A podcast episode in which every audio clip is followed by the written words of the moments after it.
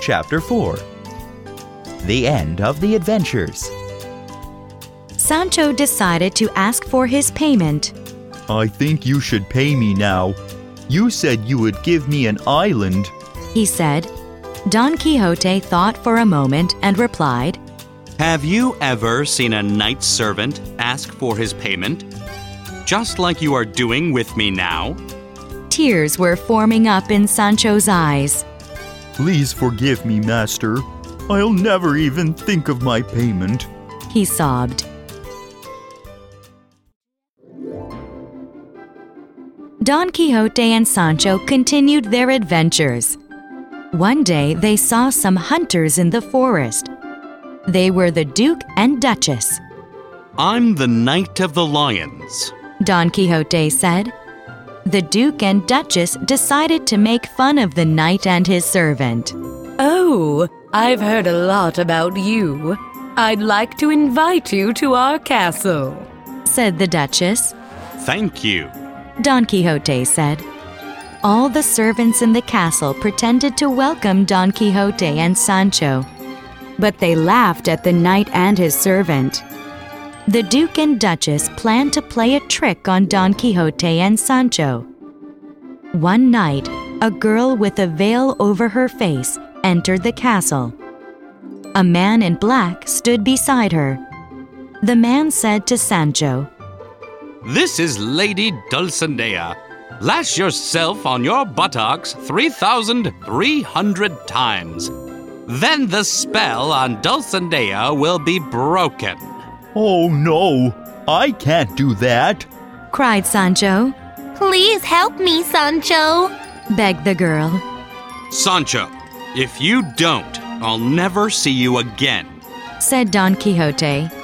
Finally, Sancho started to lash himself. Oh, oh! Don Quixote hugged him and cried. Thank you, thank you. Everyone tried hard to hide their laughter.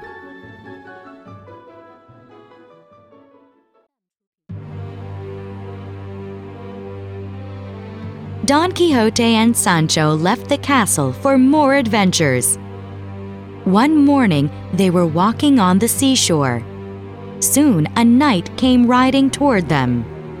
I am the Knight of the Moon. I know you're Don Quixote of La Mancha. I've come here to fight you. said the knight. All right, I'm ready to fight. said Don Quixote. If you lose, you must go back home. If you win, all my money will be yours. said the knight.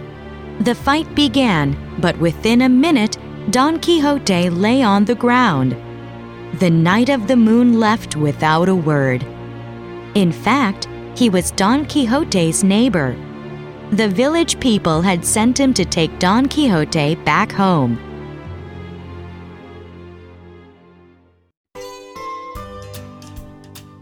Don Quixote and Sancho had to go home. Finally, they arrived at their home village. I'm tired of the adventure. Don Quixote said. He really looked weak.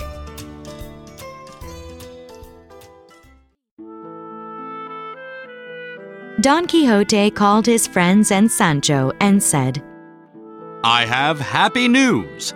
I'm no longer Don Quixote of La Mancha. He said to his niece, Be careful when you marry. Your husband must never read any books about knights. If you do not listen to me, you won't get even a penny from me. Then Don Quixote closed his eyes. That was the end of the Knight of La Mancha. Don Quixote's friends and neighbors were very sad. His niece and Sancho cried loudly. One of his friends put the following lines on his tomb A brave gentleman lies here. He was not afraid of anything all his life. Even death could not make him weak at the last moment of his life. He did not care much for the world, and the world was scared of his adventures. He lived as a crazy man, but at last he died in his senses.